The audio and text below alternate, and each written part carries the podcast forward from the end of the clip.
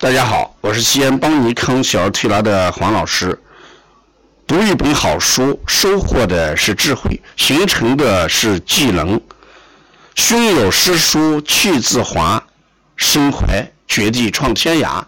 最近我给大家讲的是灸法奇书，也就是艾灸之祖窦才写的扁鹊新书。今天讲的是第七讲。扁鹊新书上卷有一篇文章叫《气运转向》，这里面的转向就指的就是用寒凉拱下的药。说《内经》里边并无转下之说，只言发散，又只言心肝发散为阳。心温之药达表，则自然汗散；公里则自然开通。那这时候《内经》里面没有转下的，非若寒苦之药，动人脏腑，泄人元气也。夫八豆、消黄之类，能直穿脏腑，非大滴大聚元气壮实者。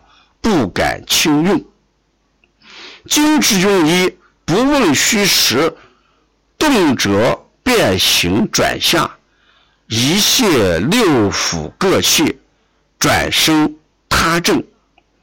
重者脾胃渐衰，不定饮食，肌肉消瘦而死。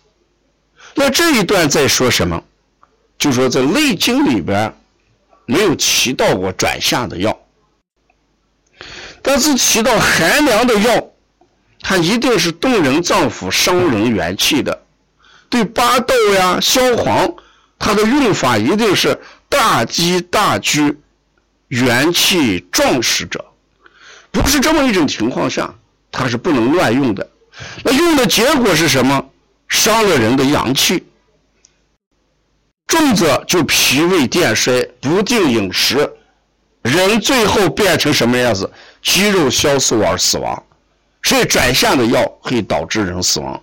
所以我们在前面一直谈到，小孩一出生，一出生的时候得了黄疸，有些家长不懂，鹰之黄服了两个月。临床上我见过一个家长说，他的孩子呢，光这个。鹰之黄就吃了两个月，还有一些家长说孩子便秘，一直吃的是泻下的药，水果啊一直吃火龙果，因为一吃火龙果孩子就怎么样大便好，像这些都是不对的啊。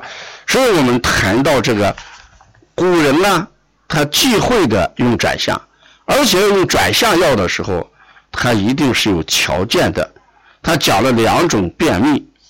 一种便秘叫湿热便秘，这就是阳明腑实症的症状。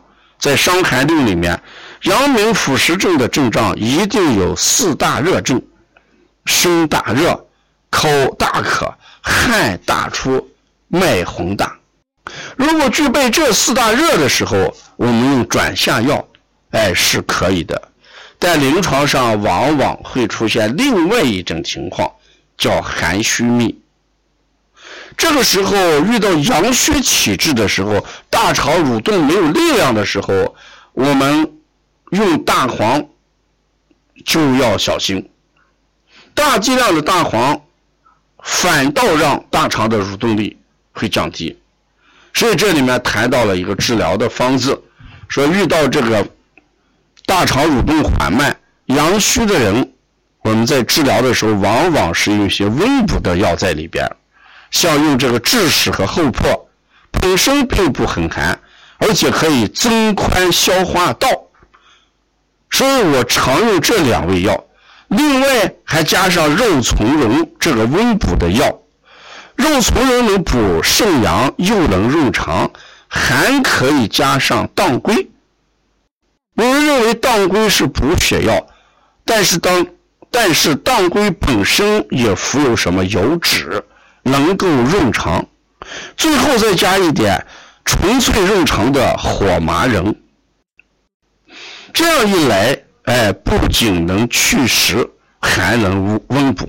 如果患者身体虚弱的时候，把肉苁蓉的量加大一点，效果是很不错的。那看了这个案例之后，他一定强调了我在第六讲里面讲的，一定要变寒热。所以我们转下的药一定要分清楚，什么人能用，什么人不能用。身体弱的，他说阳壮者可以用，那身体弱的当然就不能用了。遇到四大热症的时候，《伤寒论》里面谈的阳明腑实症的时候。身大热，口大渴，汗大出，脉洪大，可以用。其他的，我们一定要怎么样辩证，要慎重的去用。所以，扶阳一定是把人的阳气能量功能提高之后，很多问题身体自己会解决。这是非常重要的一个观点。我们帮助身体。达到正常的运作状态之后，好多问题身体自然就解决了。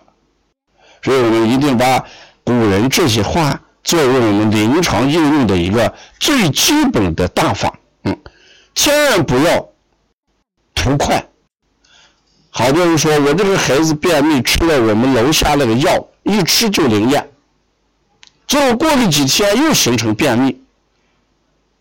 而且便秘的间隔好像是时间越来越短，这刚好证实了这么一个观点：你用错了转下的药，你脾胃功能越来越弱，大肠蠕动的功能越来越弱，肠蠕动越来越缓慢，所以呢，你就会形成经常的便秘。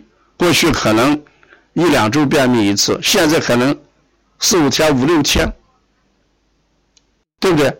所以说，我们一定要搞清楚，人呢，身体的阳气是提高脏腑功能的一个最根本的东西。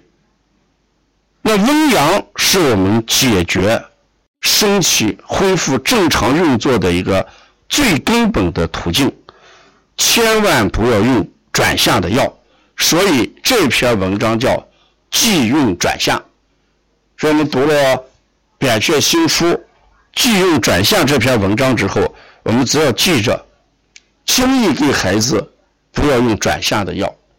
如果满足身大热、口大渴、汗大出、脉洪大的时候，我们再考虑阳明腑实症里面的承气汤。嗯，要关注《灸法奇书》。要更多的了解《扁鹊新书》的内容，敬请关注第八讲。谢谢大家。